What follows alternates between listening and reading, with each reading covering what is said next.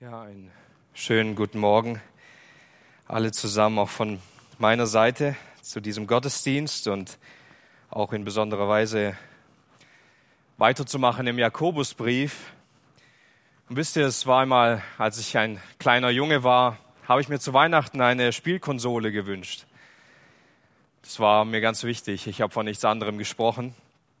Und dann kam der große Tag Weihnachten und ich packe mein Geschenk aus und ich merke, Das ist keine Spielkonsole. Ich habe eine Eishockey-Ausrüstung bekommen. Warum sollte ich jemals so etwas bekommen? Aber meine Eltern dachten sich, ja, bevor der Junge sowas spielt, soll er es lieber wahrhaftig spielen auf diesem Teich im Dorf.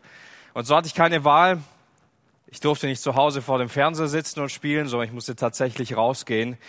Und es hat mir gar nicht gefallen. Ich habe mir etwas gewünscht und was für eine Enttäuschung ich bekommen habe im ersten Augenblick. Natürlich, ich hatte später auch Freude daran, aber im ersten Augenblick gab es unter Weihnachtsbaum großes Konfliktpotenzial zwischen mir und meinen Eltern. Und so geht es uns immer wieder, nicht wahr? Wir wollen etwas, aber wir bekommen es nicht. Und dieses Begehren in uns scheint manchmal ein Dauerzustand zu sein. Und so habe ich eine Frage für uns vorbereitet, die uns begleiten soll, mit dem Titel der Predigt. Begehrst du noch oder hast du schon? Begehrst du noch oder hast du schon? Und wir möchten einleitend dazu den Text lesen, den wir uns heute genauer anschauen wollen, aus dem Jakobusbrief, Kapitel 4, die ersten drei Verse. Jakobus 4, Verse 1 bis 3. Woher kommen die Kämpfe und die Streitigkeiten unter euch? Kommen sie nicht von den Lüsten, die in euren Gliedern streiten? Ihr seid begehrlich und habt es nicht. Ihr mordet und neidet und könnt es doch nicht erlangen. Ihr streitet und kämpft, doch ihr habt es nicht, weil ihr nicht bittet. Ihr bittet und bekommt es nicht, weil ihr in böser Absicht bittet, um es in euren Lüsten zu vergeuden. Jakobus öffnet hier ein neues Themengebiet, ein neues Kapitel. Zuvor ging es in Kapitel 3, wir haben es im November abgeschlossen, um die Gefahren der Zunge, um das Beherrschen der Zunge und ihre Gewalt und Zerstörung, die sie oft mitbringt und wie schwer es ist, die Zunge zu bändigen. Das kann kein Mensch. Und wir wurden uns dabei bewusst, wie viel Gnade, aber auch Weisheit wir brauchen. Nicht Weisheit von unten, nicht die Weisheit des Satans, nicht die Weisheit der Welt, nicht die Weisheit der Menschen, sondern die Weisheit Gottes, die von oben kommt. Die brauchen wir. Und jetzt in Kapitel 4 führt Jakobus seinen Weg weiter fort und seine Gedanken schließen in ein neues Thema mit ein, wie gefährlich es ist, weiterhin ein Bestandteil der Welt zu sein oder Bestandteile der Welt zu verkörpern. Und hierbei will Jakobus vier Bereiche aufzeigen, vier Kennzeichen, welche in der Welt sind oder welche Gefahren wir durch die Welt haben. Das sind vier Bereiche, ich will sie nur schon mal nennen. Zum einen, sündige Begehrlichkeit im Herzen, in unserem Herzen, ist etwas, was durch die Welt in uns geschieht. Und das möchten wir uns heute ansehen. Aber als nächstes wollen wir in der nächsten Predigt noch ansehen, wie wir oft in geistlichem Ehebruch mit Gott leben, wie wir oft vernachlässigen, ein reines Herz vor Gott zu haben, Demut und in Gnade, aber auch was das Problem ist, wenn wir das königliche Gesetz missachten. Es sind vier Bereiche, die Jakobus hier deutlich macht. Und wir wollen uns heute den ersten dieser vier Bereiche ansehen. Was Jakobus durch diesen Text machen will, ist, er will uns unser Herz zeigen. Er will, dass wir unser Herz verstehen lernen. Das ist der erste Punkt. Wir möchten uns anhand von der Abwärtsspirale, die Jakobus uns offenbart, das Herz verstehen lernen.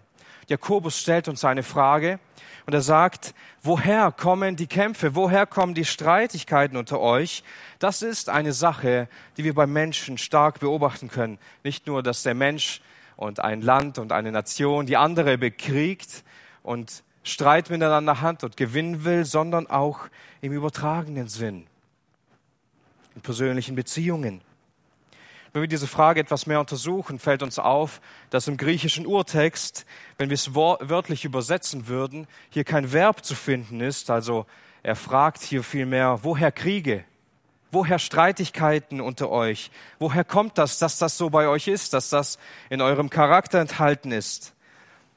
Wenn wir weiterhin diesen Satz untersuchen, fällt uns auf, dass er im Plural, also eine Mehrzahl geschrieben ist, der fragt, also nicht, woher kommt dieser eine Streit in euch? Warum habt ihr diesen einen Konflikt in dieser Familie oder in dieser Verwandtschaft oder in der Gemeinde, sondern woher all die Konflikte? Er fragt nach der Mehrzahl dieser Dinge. Woher kommt all der Krieg zwischen euch und in euch? Der Streit, den ihr so lange mit euch rum, rumschleppt. Das ist ein beständiges Problem des Menschen kein konkreter Zustand oder Situation, den er hier beschreibt, sondern ein Dauerzustand. Es ist etwas, das Jakobus mit dem Menschen generell in Verbindung bringt. Kriege behandeln oft eine sehr feindselige Haltung und ein, der letzte Tropfen auf den heißen Stein kann diese Sache dann völlig zum Eskalieren bringen. Ein Satz, eine Begebenheit und es tobt der Krieg wieder von neuem. Streit ist oft geprägt von durchwachsenen Beziehungen, nicht wahr? Hier kommt es oft zu Ausbrüchen, Verletzungen, Beleidigungen, Ignoranz, ein Stehenlassen. All diese Dinge gehören doch irgendwie zum Menschen dazu. Und ich weiß, wie viele von uns wahrscheinlich jetzt hier sitzen und sich denken, diese eine Person, hoffentlich ist die heute da. Und hoffentlich hört diese eine Person die Predigt, weil die streitet sich so gerne. Wenn die Person da ist, dann hat man immer nur Konflikte und wenn die Person vielleicht diese Predigt hört, dann geht es uns allen in der Gemeinde besser. Ich weiß nicht, ob du so denkst, aber wir denken manchmal so, nicht wahr? Diese eine Person, oh ja, die kenne ich, die hat ein Problem damit. Hoffentlich wird diese Person therapiert. Aber bevor wir das untersuchen, was Jakobus sagt, will ich eine Aussage treffen. Es gibt heute zwei Arten von Menschen, welche diese Predigt hören und diesen Text lesen, den Gott heute auszusprechen vermag. Es gibt Menschen, die haben Konflikte in ihrem Leben und die kennen diese Konflikte in ihrem Leben. Und es gibt Lügner und Betrüger.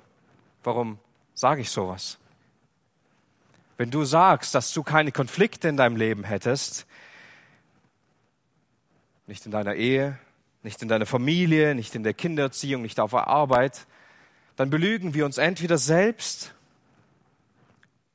oder wir wollen es nicht wahrhaben. Warum das so ist, wollen wir gleich sehen. Wir wollen das menschliche Herz heute untersuchen. Und wir wollen feststellen, wie verloren wir wirklich ohne Gott sind, wie durchwachsen unser Leben von dieser Problematik ist. Und Jakobus stellt diese Frage, die damals genauso aktuell ist wie heute. Warum hast du so viele Konflikte in deinem Leben? Mit Menschen um dich herum? Warum gibt es in deiner Familie Streit? Warum gibt es so viele Interessenskonflikte und verschiedene Meinungen über die Vorgehensweise auf der Arbeit? Warum bekriegen sich Ehepaare? Warum diskutieren sie und streiten sie? Und warum haben wir in Freundschaften und in Ehen und Familien, in Beziehung zu den Eltern unterschiedliche Interessen und Wünschen und das beißt sich so sehr?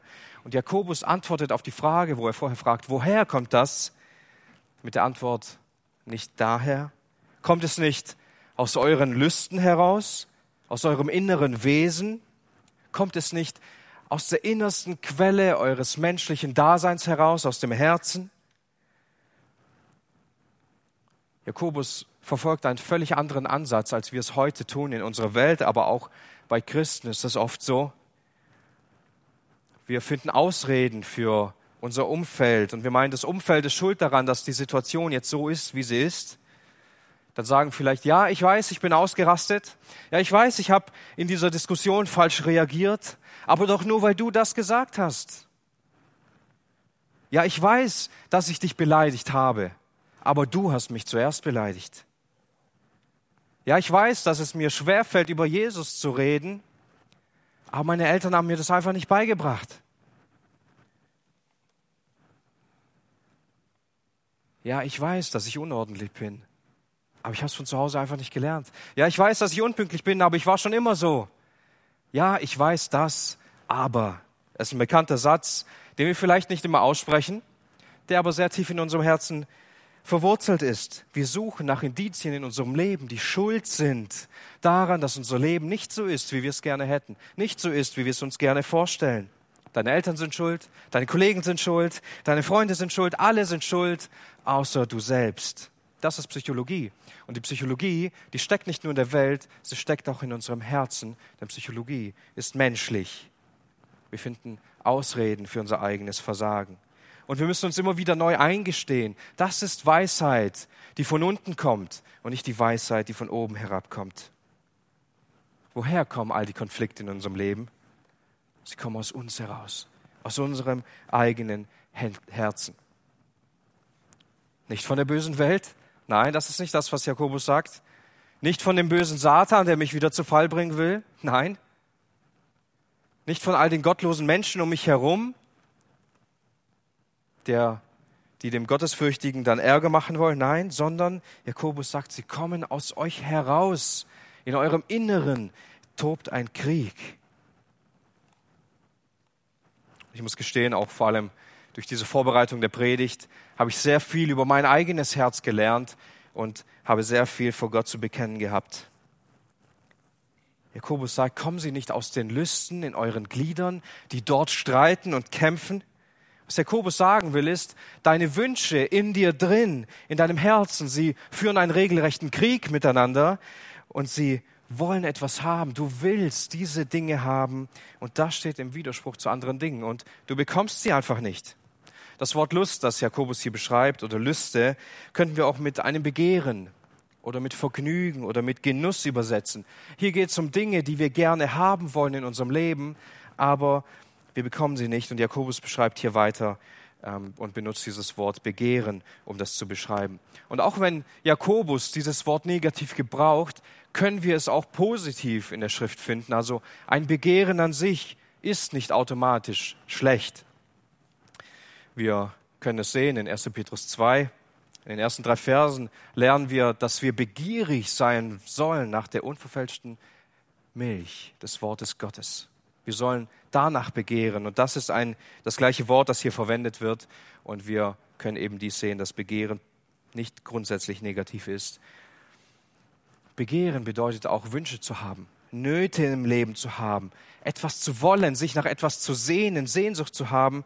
Und wir können es aufteilen in angemessene Wünsche, die eben mit Gottes Willen übereinstehen und nicht angemessene Wünsche, die nicht mit Gottes Willen übereinstehen.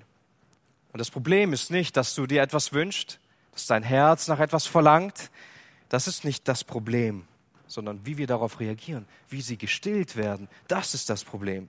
Nachdem Jakobus das offenbart hat und uns sagt, hey, das Problem an dieser ganzen Sache, das Problem an all diesen Konflikten, kommt aus eurem Herzen. Du hast Wünsche, Nöte, Begehren, Sehnsucht in deinem Herzen und die führen einen Krieg in sich selbst. Und was Jakobus jetzt tut, er erklärt uns diese Abwärtsspirale, wie funktioniert das menschliche Herz, wie lebt ein Mensch mit seinem Herzen und wie geht ein Mensch mit seinen Wünschen mit seinem Wollen um. Und so kommen wir zum ersten Punkt dieser Abwärtsspirale. Du begehrst, aber hast es nicht. Du willst etwas, aber du bekommst es nicht. Das ist ein Problem. Wie traurig für all die Menschen, die sich an Weihnachten etwas gewünscht haben und sie haben es nicht bekommen. Vielleicht wünschst du dir in deinem Leben Aufmerksamkeit, aber du bekommst sie nicht.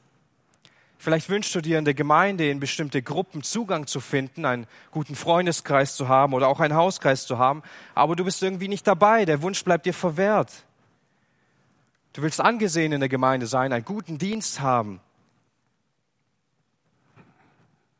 Aber du sitzt immer noch auf deiner Bank und schaffst es irgendwie nicht, einen geeigneten Dienst für dein Leben zu finden. Vielleicht willst du in deinem Leben einen Partner haben und mit ihm sogar zur Ehre Gottes zu leben, aber es bleibt dir verwehrt. Du bekommst es nicht. Vielleicht wünschst du dir Kinder und bekommst keine Kinder. Vielleicht wünschst du dir Geld, aber du bleibst arm. Du wünschst dir, dass es jemanden in deinem Leben gibt, ein Freund oder ein Partner, der dir zuhört, der sich für dich interessiert und der mit dir gemeinsam lebt. Aber du bleibst alleine und einsam. Du wünschst dir Arbeit, aber du findest keine Arbeit. Du wünschst dir Gesundheit, aber du bleibst krank. Wie viele Wünsche in unserem Leben gibt es? Die haben wir, die sind da, aber die werden nicht erfüllt. Ein Wunsch und ein Begehren an sich ist, wie gesagt, nicht das Problem. Wir wollen etwas haben und bekommen es nicht. Das ist das Problem und es bleibt uns versperrt. Und ich will dazu ein Beispiel aus meinem eigenen Leben machen, wie es sein kann. Ich habe oft ein Problem in meinem Leben und das heißt äh, zu wenig Schlaf. Also ich schlafe relativ wenig und das zieht sich eigentlich schon so durch mein Leben hindurch. Deshalb versuche ich nachts so effizient wie möglich zu schlafen, dass ich auch mit wenig Schlaf gut durch mein Leben komme. Also ist mein Begehren in der Nacht Schlaf. Und meine Familie weiß das. Der Schlaf ist heilig, der Schlaf ist gut und es ist ein positives Begehren. Und alle haben sich daran gewöhnt, außer unser jüngstes Kind, die Sarah, die schläft manchmal nachts nicht, sondern sie hat auch ein Begehren. Dieses Begehren heißt Hunger. Sie hat Hunger. Sie will essen. Sie begehrt danach, dass ihr Magen gestillt wird. Und diese zwei Begehren, die treffen sich in der Nacht und die stoßen aufeinander und das passt gar nicht. Wir haben einen Konflikt miteinander. Ich will schlafen und sie will essen. Und das ist etwas, das kenne ich nur ich aus meinem Leben, das kennen mehrere. Das ist der Zustand, den Jakobus hier beschreibt. Du willst etwas, aber irgendjemand kommt daher und macht dir einen Strich durch die Rechnung. Du bekommst es nicht. Vielleicht will der Mann nach der Arbeit entspannen, einen Kaffee trinken und er musste den ganzen Tag telefonieren oder reden und er freut sich auf eine ruhige Zeit zu Hause vor dem Ofen zu sitzen und einen gemütlichen Kaffee zu trinken. Aber die Frau, die war den ganzen Tag alleine und sie hat ihm so viel zu erzählen, sie könnte zehn Stunden lang reden. Und so treffen sich diese zwei positive Begehren aufeinander und sie, es knallt vielleicht oder der eine gibt nach. Vielleicht willst du mit deiner Frau reden, aber die Kinder, die wollen unbedingt mit dir spielen. Dann gibt es drei Begehren, die aufeinandertreffen. Du willst schlafen, während dein Wecker dich aufwecken soll, da du ja zur Arbeit gehen sollst. Und auch hier hast du wieder einen Konflikt, der zwar nur in dir selbst stattfindet, aber es ist ein Konflikt. Daher kommen wir zu dieser provokanten Aussage von vorher. Jeder von uns hat Konflikte. Sobald wir in unserem Leben Wünsche haben, die aufeinandertreffen, die nicht zusammenpassen, kommt es zu diesem Krieg. Nicht die Konflikte sind die Sünde. Wie wir darauf reagieren, das ist meistens sündig. Zu sagen, wir hätten keine Konflikte im Leben, würde entweder bedeuten, wir könnten besser leben als Jesus, denn Jesus hatte Konflikte. Den ganzen Tag, egal wo er hinging, hat ein Konflikt auf ihn gewartet. Oder wir wollen nicht wahrhaben, wie unser eigenes Herz funktioniert. Aber meistens bleibt es nicht in diesem Zustand stehen. Wenn Konflikte aufeinandertreffen, müssen wir reagieren. Da müssen wir irgendetwas tun, um diesem aus dem Weg zu gehen. Und das kommt uns, bringt uns zum zweiten Punkt. Du kämpfst, aber du kämpfst erfolglos. Du handelst dann anschließend frei nach dem Motto, jeder ist seines Glückes Schmied und du nimmst dein Glück selbst in die Hand. Und als weiteres beschreibt Jakobus genau diesen Vorgang, ihr mordet und neidet aber ihr könnt es doch nicht erlangen. Du kämpfst, du mordest, du neidest und du bekommst immer noch nicht das, was du willst. Das ist eine riesige Enttäuschung und auch etwas, was wir durch die Bibel hindurch beobachten können, dieses Verhalten. Kain war neidisch auf seinen Bruder, dass Gott sein Opfer angenommen hat. Und aus Neid und Zorn hat er seinen Bruder umgebracht. Hat Gott sein Opfer dann besser angenommen? Hat sich sein Begehren irgendwie erfüllt, vor Gott angesehen zu sein? Oder der bessere Bruder zu sein. Nein, es hat sich gar nichts für ihn verändert. Es ist gleich schlimm gewesen, gewesen und geblieben. Sarah wollte unbedingt ein Kind haben und nimmt diese Situation selbst in die Hand, obwohl sie die Verheißungen Gottes kannte und gibt ihrem Mann, ihre Magd zur Seite, dass sie schwanger von ihm werden soll. Löst das irgendwie äh, dieses Begehren, Gottes Verheißung früher herbeizurufen? Nein, überhaupt nicht. Vielmehr, es endet in einer Katastrophe und so muss diese Magd mit ihrem Sohn wegschicken. Rebekka und Isaac hatten beide Lieblingskinder und sie wollten, dass jeweils ihr Lieblingskind den Segen bekommt. Und haben alle bekommen, was sie wollten? Nein, es hat in einer absoluten Familienkatastrophe geendet, wie man sich es nur im Albtraum vorstellen kann. Morddrohungen und zerstörte Beziehungen. Der Fehler, der Fehler im Herzen des Menschen ist zu meinen, wir hätten irgendwie ein Recht auf erfüllte Wünsche oder wir wären wirklich unseres Glückes Schmied und könnten irgendwie erreichen, was wir uns wünschen. Durch Gewalt, durch Mord und Neid. aber nicht wirklich im wörtlichen Sinn. Jakobus meint hier nicht, dass die Gemeinde dann sich gegenseitig abgeschlachtet hat, nur weil sie Konflikte hatten. Nein, sondern er meint es im übertragenen Sinn. Wenn ich zu meinem vorherigen Beispiel zurückgehe, meine Tochter hat Hunger und ich will schlafen. Und so treffen diese zwei Begehren auf verschiedene Weise aufeinander. Und ich kann jetzt anfangen, mein Begehren durchzusetzen im Familienalltag. Ich schaue zu meiner Frau rüber, sie schläft vielleicht seelenruhig und ich denke mir, ja, ich bin doch nicht der einzige Erziehungsberechtigte hier in dem Haus. Sie kann doch auch aufstehen und sich drum kümmern. Ich tue einfach so, als ob ich es nicht gehört hätte, drehe mich um und schlaf. Bei mir geht es schnell. Ich bin tatsächlich schnell. Ich kann tatsächlich schnell einschlafen. Und dann kann sie doch handeln. Und wenn das nicht hilft, dann wecke ich sie vielleicht auf und erinnere sie freundlich an ihre Pflichten, die sie als Mutter und Ehefrau zu erfüllen hat. Und rechtfertige das auch noch. Ich habe doch einen anstrengenden Tag. Ich muss doch wieder zur Arbeit und finde tatsächlich Ausreden dafür, warum mein Begehren viel wichtiger ist als das Begehren meiner Frau. Ich ziehe also noch eine dritte Person mit hinein in diesen Konflikt mit meiner Tochter. Oder ich gehe direkt in das Zimmer meiner Tochter und brüll sie an, was ihr einfällt, mich mitten in der Nacht aufzuwecken, ob sie nicht weiß, dass ich hart für diese Familie arbeiten muss, um das Geld herzuschaffen. Es gibt viele Möglichkeiten, wie ich in dieser Situation mein Begehren erfüllen kann. Und wie mache ich das? Ich töte die Wünsche der anderen Familienmitglieder einfach ab. Meine Frau wünscht sich auch zu schlafen. Aber das ist doch nicht mein Problem in meinem Herzen. Mein Kind will was essen, aber das ist doch nicht mein Problem, sage ich mir in meinem Herzen. Das ist die Art und Weise, wie der Mensch denkt. Er will sein Begehren durchsetzen. Er tötet die Begehren, die Wünsche der anderen ab. Und das ist etwas, das können wir im Kern überall sehen. Kinder schreien nach Anerkennung und nach einer Beziehung zu ihren Eltern, nach Beachtung, aber sie bekommen es trotzdem nicht. Und dann stellen sie Dinge an, sie machen Blödsinn, es wird trotzdem nicht besser, bekommen keine, keine Beachtung, vielleicht eine Strafe. Die Ehefrau, sie sucht nach Anerkennung bei ihrem Mann und bekommt sie nicht. Sie sucht nach Gesprächen mit ihrem Mann und bekommt sie nicht. Und dann fängt sie an, ein tolles Abendessen vorzubereiten, um diese Situation zu schaffen. Sie kämpft dafür, aber es bringt nichts.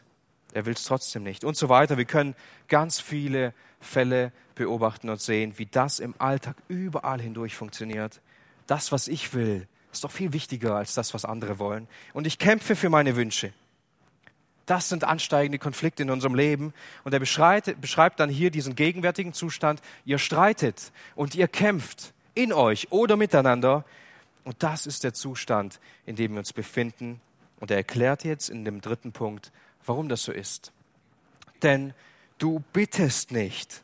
Wir sinken immer tiefer in dieser Spirale. Jetzt, wo wir versinken, kommt Jakobus viel mehr zu dem Hauptproblem. Über deine Wünsche, über dein Begehren, deine Nöte. Du willst Dinge in deinem Leben haben, aber du gehst mit deinen Wünschen nicht zu dem, der sie erfüllen kann. Du versuchst selbst dafür einzustehen, selbst zu kämpfen. Viele unserer Wünsche, sie bleiben unerfüllt sie bleiben leer, weil etwas Grundlegendes in unserem Leben nicht stimmt. Weil die Grundhaltung nicht da ist. Wir beten nicht. Wir haben keine aktive, lebendige, vollständige Beziehung zu Gott. Wenn wir dann über unsere Wünsche nachdenken, merken wir, wie das die tiefste, grundlegendste Sache in uns drin ist, nicht wahr? Es gibt eigentlich nichts, was tiefer ist wie wenn wir eine Person fragen, was wünschst du dir? Wonach verlangt dein Herz im Inneren? Hier sind die tiefsten Dinge des Menschen verborgen. Wenn Gott dir sagen würde, sag mir eine Sache, die du dir wünschst und ich würde sie dir erfüllen, was wäre das? Was liegt im tiefsten in dir drin? Der Grund, warum wir so viele Konflikte in unserem Herzen und in den Beziehungen um uns herum haben, ist, wir bitten Gott nicht. Wir reden nicht mit Gott über all diese Dinge, die uns beschäftigen, über all diese Dinge, die in uns vorgehen. Wir bitten nicht den darum, der uns alles geben kann. Jakobus sagt etwas weiter vorne in Kapitel 1, Vers 5, dass wenn wir Mangel an Weisheit haben, dann können wir Gott einfach bitten und er gibt es uns. Ohne Vorwurf. Er macht uns keine Vorwürfe, dass wir keine Weisheit haben. Er weiß es und er ist bereit, sie uns zu geben. Dann weiter in Kapitel 1, Vers 17 heißt es, jede gute Gabe und jedes vollkommene Geschenk kommt von oben herab, von dem Vater der Lichter, bei dem keine Veränderung ist, noch ein Schatten infolge von Wechsel. Gott ist der Geber aller guten Gaben. Er kann uns alles geben und alles, was gut ist, kommt ganz gewiss von oben herab, von Gott selbst. Jesus gibt uns diese Verheißung in Matthäus 7, Vers 7. Betet, so wird euch gegeben. Es wird euch gegeben. Aber warum leben wir oft nicht nach diesem Grundsatz, nach dieser Verheißung, dass wir Gott alles sagen können, alle unsere Anliegen vor ihm ausrichten?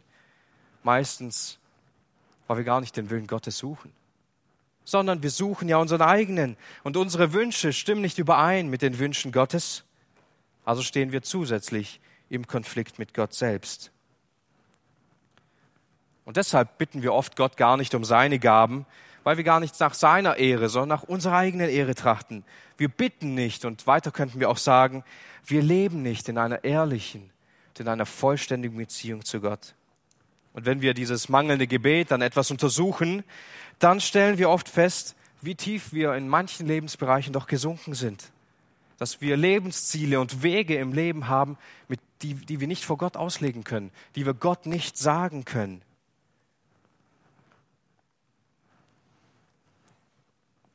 Derjenige, der unser Herz in vollem Maße bewohnen sollte, den schließen wir an diesem einen Punkt aus und gehen zurück in die Welt und gehen zurück in das, was uns die Welt als Kinder beigebracht hat.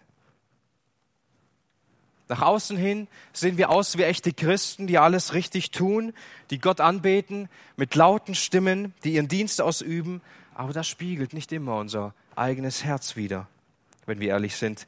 Und dann finden wir in unser Herz, wenn wir hineinschauen, finden wir unerfüllte, unerfüllte Wünsche. Wir finden ein gebetsloses Herz. Und das ist noch nicht mal alles.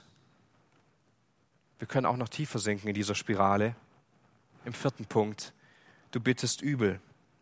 Jakobus schreibt, ihr bittet und ihr bekommt es nicht, weil ihr in böser Absicht bittet. Das heißt, das Problem ist nicht, dass wir erst Wünsche haben, die im Konflikt stehen, dann fangen wir an, für diese Wünsche zu kämpfen, es klappt nicht, dann stellen wir fest, oh, ich bete ja gar nicht, meine Beziehung zu Gott stimmt nicht, dann fangen wir an, aber zu beten. Ihr bittet, aber es passiert immer noch nichts. Und dann bist du vielleicht irgendwann frustriert, weil du dir diese Dinge doch so wünschst und weil sie ja im Kern gar nicht schlecht sind. Aber du sagst, ich habe darum gebeten, aber Gott hört nicht. Ich bitte Gott jeden Tag darum, dass er mir einen Partner schenkt, aber er hat mir keinen geschenkt. Ich bitte Gott jeden Tag darum, dass er mir hilft, mit dieser Sache zu brechen oder mit dieser Sache aufzuhören oder endlich ordentlich zu sein, endlich zuverlässig zu sein, aber Gott erhört mein Gebet nicht. Ich habe Gott darum gebeten, mich bei der Prüfung nicht durchfallen zu lassen. Aber ich bin trotzdem durchgefallen. Er interessiert sich eben nicht für mich. Gott äußert sich klar darüber, was der Antrieb in unserem Gebet sein soll. In 1. Johannes 5, Vers 14 heißt es, das ist die Freimütigkeit, die wir ihm gegenüber haben, dass er uns hört, wenn wir seinem Willen gemäß um etwas bitten. Gott verspricht uns, ich höre euch, egal worum ihr betet, und wenn es mit meinem Willen ist, erfülle ich euch diese Bitte. Wir haben das schon erkannt und gesehen, dass wir oft nicht nach seinem Willen beten dass wir oft uns selber gefallen wollen und nicht Gott und nicht der Wille Gottes in unserem Leben im Zentrum steht, sondern unser eigener Wille. Und was Jakobus hier sagt, ist so klar und einleuchtend. Das ist das menschliche Herz. Es ist in dieser Abwärtsspirale und wir sinken immer tiefer, sobald wir uns darauf einlassen, zu meinen, ich hätte ein Recht auf all diese Dinge. Es ist ein Fehler, wenn wir meinen, dass wir erst in den letzten Jahrzehnten diese konsumfreudige Gesellschaft vor uns haben die Wirkung hat sich vielleicht verändert, aber das Herz war schon immer so begehrlich. Das Herz wollte schon immer genau diese Dinge für sich haben. Und hier haben wir so ein wichtiges Anzeichen dafür, dass die Beziehung zu Jesus Christus nicht im Gleichgewicht ist. Ich rede nur dann mit Jesus, wenn er mir was geben kann. Ich rede nur dann mit Jesus, wenn er mir irgendeinen Wunsch erfüllen kann. Wenn ich etwas von ihm brauche, es vielleicht gerade etwas gibt in meinem Leben, wo er mir etwas Gutes tun kann. Und wenn es mir gut geht, dann brauche ich ja gar nicht so sehr mit ihm zu reden, weil ich mich ja nur für mich selber interessiere. Und wenn dann etwas in meinem Leben aufploppt, ein, ein Wunsch, ein Begehren, dann melde ich mich bei Jesus und dann sage ich ihm schon, was er jetzt zu tun hat, um mir zu dienen. Das ist keine reine Beziehung zu Jesus.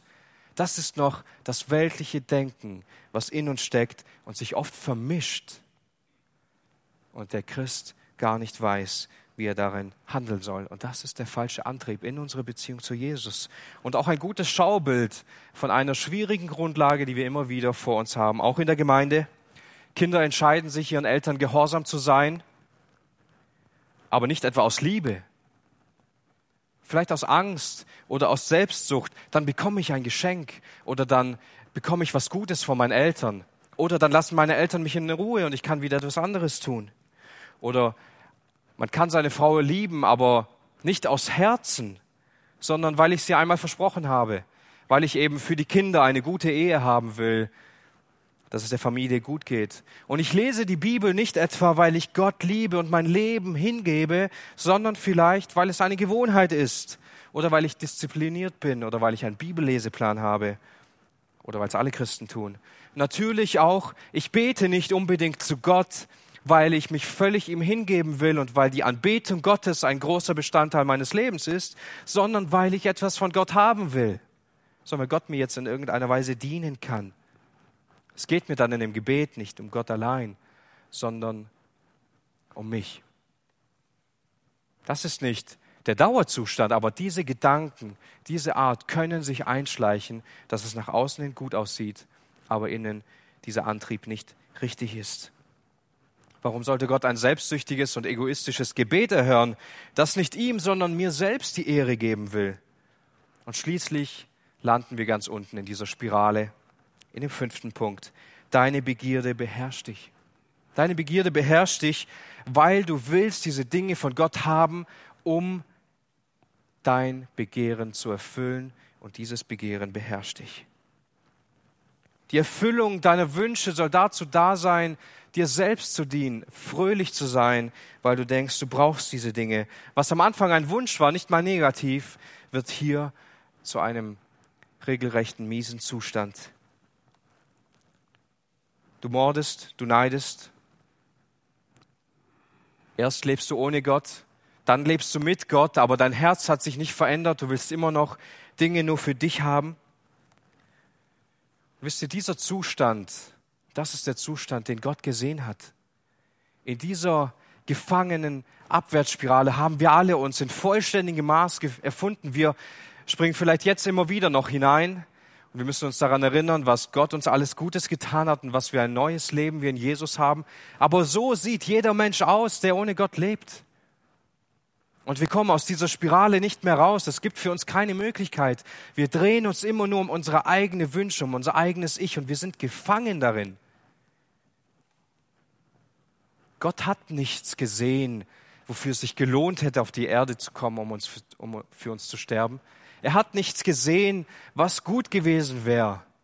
Er musste keine Kleinigkeiten wieder gerade bügeln. Er muss uns aus dieser Spirale herausreißen. Wir alle haben immer wieder diese Gefahr, in diese Spirale hinein zu gelangen. Und wir können nicht ohne Konflikte leben. Konflikte sind da. Denn selbst wenn die Versuchung da ist und ich entscheide mich dagegen und sage, nein, ich will meinen Konflikt vor Jesus auslegen und ich will zu Ehre Gottes leben, nicht zu meiner eigenen, dann ist auch das ein Konflikt in uns.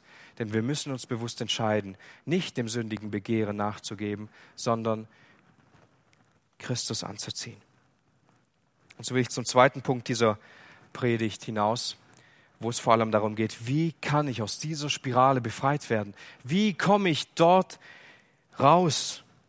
Und ein wichtiger Grund, den wir lesen können, ein Bestandteil des Evangeliums aus 2. Korinther 5, Vers 15. Und er ist deshalb für alle gestorben, damit die, welche leben, nicht mehr für sich selbst leben, sondern für den, der für sie gestorben und auch verstanden ist.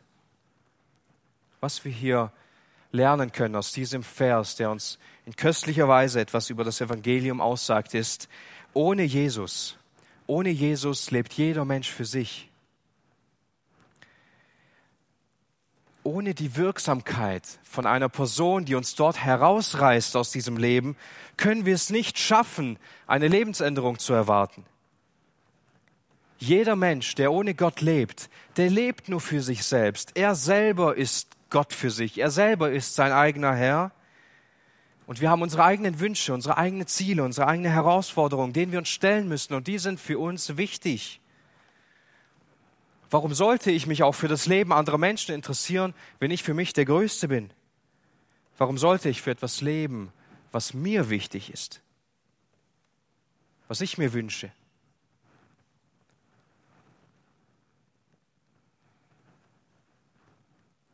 ohne Gott ist unser menschliches Herz so verloren, so schwach und so zum Scheitern verurteilt.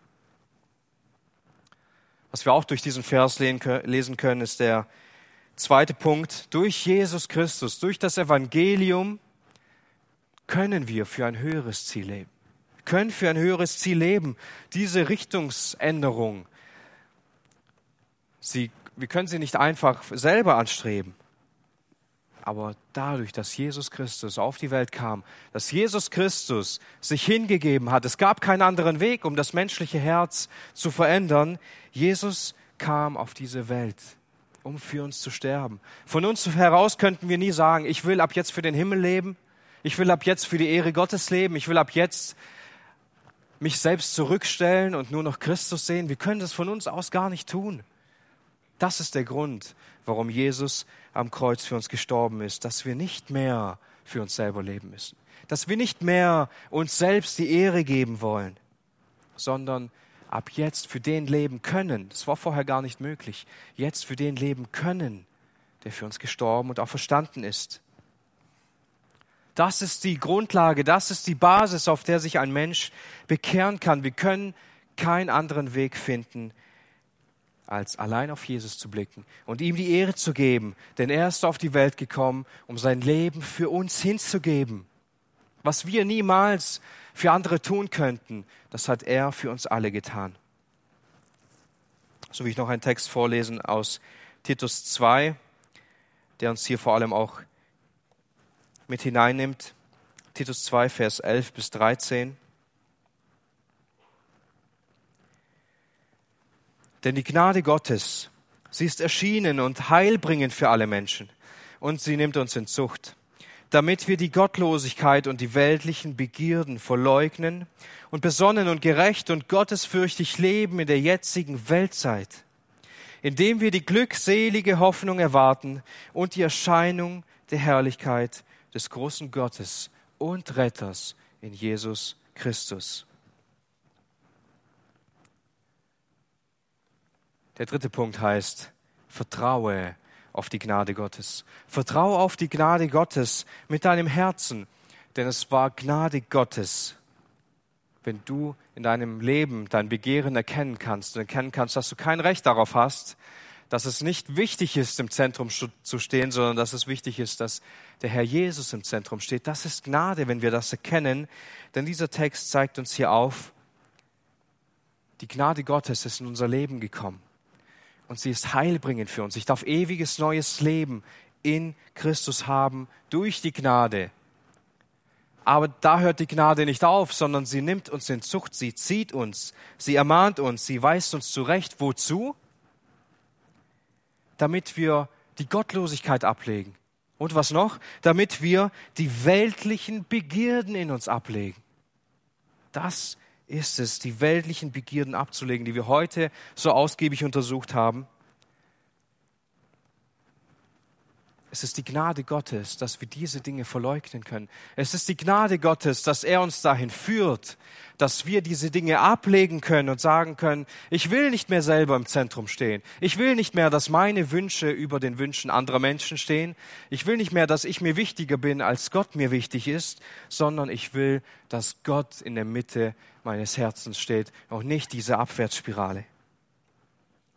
Es ist Gnade, dass wir diese Dinge verleugnen können. Es ist Gnade, dass Gott uns in seiner Liebe und Barmherzigkeit dahin führt, dass wir die, diese Dinge sehen können.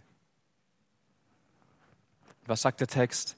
Indem wir Jesus erwarten, indem wir auf Jesus schauen, indem wir die Erscheinung Jesu Christi erwarten und den Willen Gottes in unserem Leben sehen. Dann beschäftigen wir uns mit dem, was Gott eigentlich vorhatte in unserem Leben. Dann beschäftigen wir uns mit dem, wo Gott eigentlich in unserem Leben wirken will. Wenn wir uns mit dem Willen Gottes beschäftigen, anstatt mit unserem eigenen Willen, dann erfahren wir die Gnade Gottes immer mehr und immer neu, seinen Willen zu unserem eigenen Willen zu machen. Das geschieht meistens nicht von heute auf morgen, dass wir aufwachen und plötzlich sind wir andere Menschen. Nein, es ist ein Prozess. Aber das, was wir bereits in der Stellung in Christi sind, wenn wir uns bekehrt haben, wenn wir wiedergeboren sind, dann haben wir neues Leben. Wir sind Familie in Jesus. Dann wird all das andere, die Art und Weise, wie wir leben, immer mehr von dieser Tatsache verändert werden. Durch die Gnade Gottes, wenn wir auf diese Gnade vertrauen. Und schließlich noch ein letzter Aspekt, wie wir befreit werden können. Lebe in Selbstverleugnung und in aktiver Nachfolge. Jesus selbst sagte, wenn du mir wirklich nachkommen willst, wer mir nachkommen will, der verleugne sich selbst, nehme sein Kreuz auf sich täglich und folge mir nach. Wir können Jesus nicht folgen ohne Selbstverleugnung. Wir können Jesus nicht folgen, ohne dass unser eigener Wille sterben muss. Entweder werden die Begierden in meinem Herzen mein Leben beherrschen oder Jesus Christus wird es tun. Wenn wir unser Leben in die Hände Jesu gelegt haben, wenn wir unser Leben ihm anvertraut haben, dann haben wir auch die Verantwortung in dieser Selbstverleugnung zum Leben. Dann gibt es für uns nicht mehr die Botschaft von mir, sondern es gibt nur noch die Botschaft vom Kreuz für mich. Da gibt es nur noch die schöne Last, die wir gerne tragen, die Last des Evangeliums in unserem Leben. Dann gibt es nur noch den Willen Gottes in meinem Leben. Dann gibt es nur noch die Ehre Gottes in meinem Leben und nicht mehr alles für mich. Und alle die, all die Begierden, die dann noch auftauchen in unserem Leben, die können wir die, vor die Füße von Jesus legen und können es ihm abgeben. Und weiter sagt Jesus, denn wer sein Leben retten will, Wer es von sich alleine aus retten will, wird es verlieren. Aber wer sein Leben an mich verliert, wer es verliert um meinetwillen, der wird es retten. Wir wollen oft unser Leben in der Form retten, dass wir Wünsche haben, die wir zur Erfüllung vorantreiben. Das liegt an der Fehleinschätzung, dass wir meinen, dass es gut für uns wäre, dass wir uns retten könnten dadurch, dass, dass es uns gut gehen würde dadurch. In dieser Lebensart verlieren wir unser Leben. Wenn wir aber unser Leben von vornherein an Jesus verlieren, unser altes Ego ans Kreuz nageln, uns völlig ihm hingeben, bekommen wir eine völlig neue Perspektive. Wir werden unser Leben gewinnen. Wir werden unser Leben gewinnen. Dann lebe ich nicht mehr für mich, sondern ich lebe für den, der sich für mich hingegeben hat. Der Titel der Predigt lautete, Begehrst du noch oder hast du schon? Und zum Abschluss will ich noch sagen, wenn wir begehren, werden wir niemals haben. Das Begehren des Menschen ist so aufgebaut, du wirst niemals haben. Du wirst dir etwas wünschen, diese, dieser Wunsch wird vielleicht in Erfüllung gehen, dann wirst du dir was anderes wünschen, dann wirst du dir wieder was anderes wünschen. Das ist eine endlose Kette, die Spirale geht bis ganz weit nach unten. Wer begehrt, kann niemals haben. Haben können wir nur Jesus Christus. Jesus sagt, wenn du müde bist, wenn du müde bist und träge und schlapp, dann komm zu mir und ich will dir ewiges neues Leben geben. Und Jesus sagt, wer von mir, dem lebendigen Wasser trinkt, wird niemals mehr dürsten. In Jesus können wir haben und wir können es im Überfluss haben. Wenn wir nach ihm begehren, wenn wir nach ihm Sehnsucht haben, dann haben wir. Dann kannst du auch ohne einen Partner leben, weil Jesus die Erfüllung gibt. Nicht, dass es immer einfach wäre, aber die Erfüllung kommt alleine von ihm. Dann kannst du krank sein und Schmerzen haben und dennoch Gott loben und in deinem Herzen Freude verspüren, auch wenn es dir im Leiblichen schlecht geht. Dann kannst du auch in Armut leben, weil du in Jesus Christus reich bist. Und diesen Reichtum kann dir niemand wegnehmen. Dann kannst du dich auch deinen Eltern unterordnen, auch wenn sie nicht alles richtig machen, weil du weißt, dass Christus über allem steht und weil er der Herr ist. Und dann kannst du lieben, auch wenn andere dich hassen, weil du geliebt bist in Jesus Christus. Jetzt will ich uns dies noch einmal wichtig machen, indem ich uns noch einmal diesen Vers vorlese aus 2. Korinther 5, Vers 15. Und er ist deshalb für alle gestorben, damit die, welche leben, nicht mehr für sich selbst leben, sondern für den, der für sie gestorben und auch verstanden ist. Amen. Lasst uns noch aufstehen zu einer Gebetsgemeinschaft und wer beten will, darf es gerne tun. Herr Jesus Christus, wir sind so dankbar, dass du auf die Welt gekommen bist, um dich für uns hinzugeben und uns somit auch aus der eigenen Todesspirale unseres Herzens herauszureißen, wo wir nicht nach dir gefragt haben, uns nicht für dich interessiert haben, bist du auf diese Welt gekommen, um dich für uns hinzugeben. Und wir danken dir für jedes Leben, das durch diese Botschaft des Kreuzes herausgerissen wurde und in dein Licht gestellt wurde. Und danken dir, dass du vermagst, uns eine ganz andere Sehnsucht zu geben.